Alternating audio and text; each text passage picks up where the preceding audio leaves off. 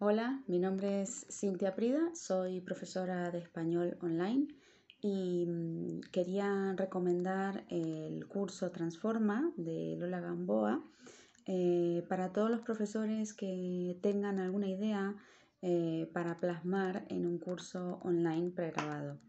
Eh, el curso Transforma es muy muy práctico, es como una guía, un paso a paso para poder desarrollar tu idea y, transformar esa idea en un curso online. Em, y además da mucho espacio también para la creatividad, ¿no? para desarrollar primero bien la idea, saber qué tipo de curso quieres hacer, cómo lo quieres hacer y luego trabajar directamente con las herramientas que vas a necesitar para poder ofrecer el curso. Eh, así que por eso lo recomiendo, me parece súper práctico, eh, y además tiene la ventaja de que puedes acceder a la plataforma una vez que termina el periodo de acompañamiento. Tienes el acceso ilimitado a la plataforma, así que puedes volver a ver los vídeos, a consultar los materiales, si tienes eh, cualquier duda o, o si has cambiado de idea y tienes que volver a empezar.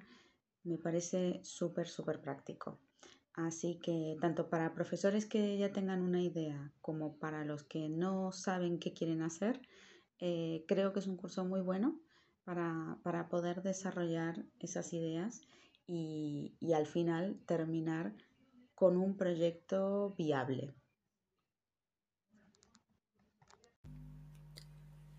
Has llegado por causalidad a Hoy es un buen día un podcast dirigido a profes de idiomas que buscan crecer personal y profesionalmente gracias a lo online.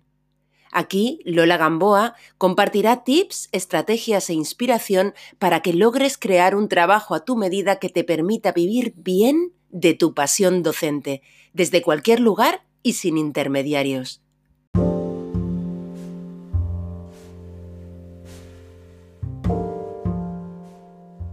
Te encanta compartir contenido en Instagram o en otros canales como YouTube y lo haces fundamentalmente porque otros lo hacen o como un hobby, sientes que esto te lleva quizá demasiado tiempo y aunque te guste mucho hacerlo, no sabes si podrás seguir compartiendo contenidos en el futuro porque realmente no te trae estudiantes y necesitas enfocarte en lo que realmente te da de comer. Bien, pues hoy es un buen día para hablar de vivir de la generación de contenidos. Hola, soy Lula Gamboa y te doy la bienvenida a Hoy es un buen día, un podcast para profes de idiomas que buscan crecer personal y profesionalmente gracias a lo online y desde la simplicidad. El 1 y el 2 de octubre pasado estuve en la primera edición de la Educon, la conferencia anual de educadores digitales que ha puesto en marcha Missy Say, a quien entrevisté hace tiempo aquí en el podcast para hablar de su negocio docente y de sus libros. Este congreso reunió a creadores digitales de distintas áreas, no solo de idiomas, pero siendo Mrs. A profesora de inglés, lógicamente atrajo especialmente a profes de idiomas, aunque también una gran parte de los ponentes y asistentes procedían del mundo de las ciencias.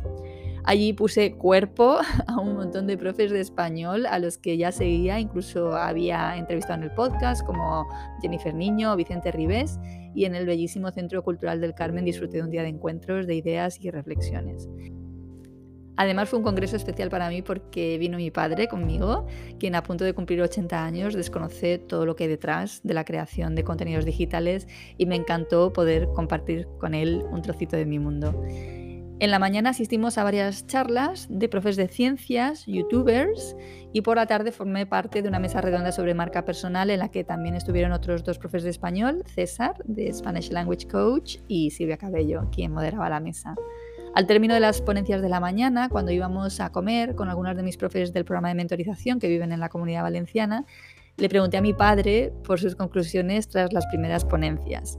Y él me contestó, pues mi conclusión es que no viven de ello, algo que desaconseja meterse en esto tan trabajoso de la creación de contenidos. Que mi padre me dijera esto no es de extrañar. Al término de las ponencias de estos profes youtubers, yo les hice la misma pregunta básicamente a todos y era si vivían de los contenidos que creaban, si vivían de su canal. No lo formulé así exactamente, pero esa era la pregunta en definitiva y la respuesta de todos ellos fue muy clara. No, no vivo de esto. Todos eran canales que han experimentado un éxito de suscriptores que quizá ellos no se esperaban. Uno de ellos había llegado a crear su propia academia online de biología y otro de los profes había incluso dejado su trabajo, creo que era en la educación reglada. Pero incluso este último me dijo, esto ahora mismo no me da de vivir. Otra pregunta que les hice a varios fue si trabajaban el email marketing, es decir, que si tenían su propia base de datos o si básicamente dependían de YouTube. Y efectivamente sus seguidores estaban únicamente en el canal. Es decir, que si el canal cerrara o les cancelara la cuenta, que vi allí que era algo que es bastante posible, ¿no? Esto de los strikes, ellos, bueno, en tal caso no tendrían ninguna información de sus suscriptores. Es decir, que el trabajo de años se podría ir por la borda en gran medida. Esto me hace recordar a cuando yo empecé con mi blog, em, a cuando no tenía ninguna estrategia y simplemente me movían las ganas de compartir con el mundo. Normalmente es así como nacen todos los blogs, ¿no? todos los podcasts, los canales de YouTube, es decir, por las ganas genuinas de compartir conocimiento y experiencias de personas creativas y con un espíritu inquieto y generoso. Y esto es genial, nacen de una pasión y de un entusiasmo.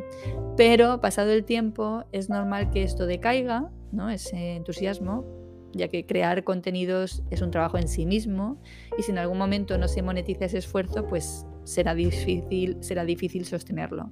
Hace tiempo que me hice consciente de la importancia de encontrar el punto de interconexión entre la pasión y la estrategia para que cuando la pasión o la motivación de compartir decaigan, que siempre lo hacen, aunque sea esporádicamente, sea la estrategia la que sostenga la labor de crear contenidos.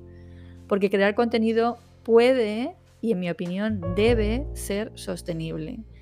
Crear contenidos es un excelente medio de vida, es a lo que yo me dedico como profesora de idiomas y ha perdurado en el tiempo gracias a que me da de vivir y bien. Así que ante la conclusión de mi padre, yo tuve que matizarle. Estos profes youtubers están en la primera fase de su camino, la de creación apasionada de contenidos y la de presenciar el crecimiento orgánico de sus canales públicos gracias a la calidad y el valor de lo que comparten, ¿no? Se encuentran con, esto así de pronto, ¿no?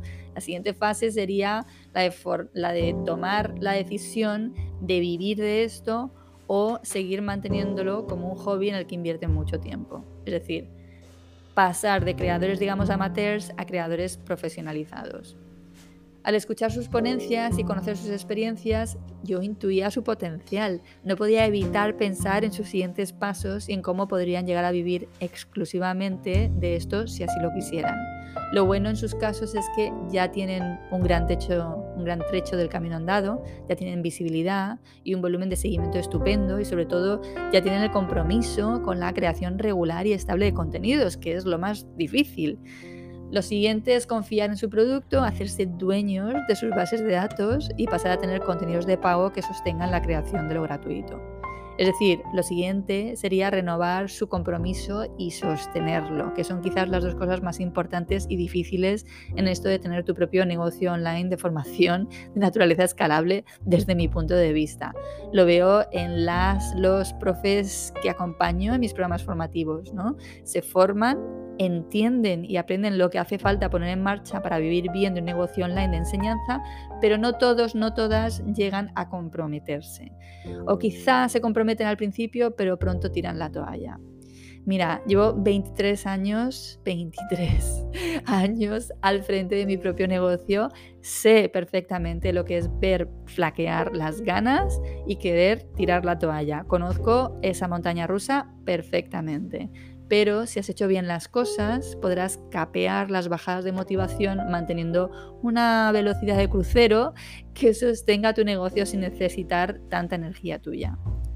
Es cierto que si a las jornadas de la Educon asistieron personas que estaban barajando iniciarse en esto de la creación de contenidos, pudieron llevarse la sensación, en mi experiencia errónea, de que era un mundo en el que la principal recompensa era la personal, ¿no? la, la recompensa personal de compartir y de tener seguidores, etc.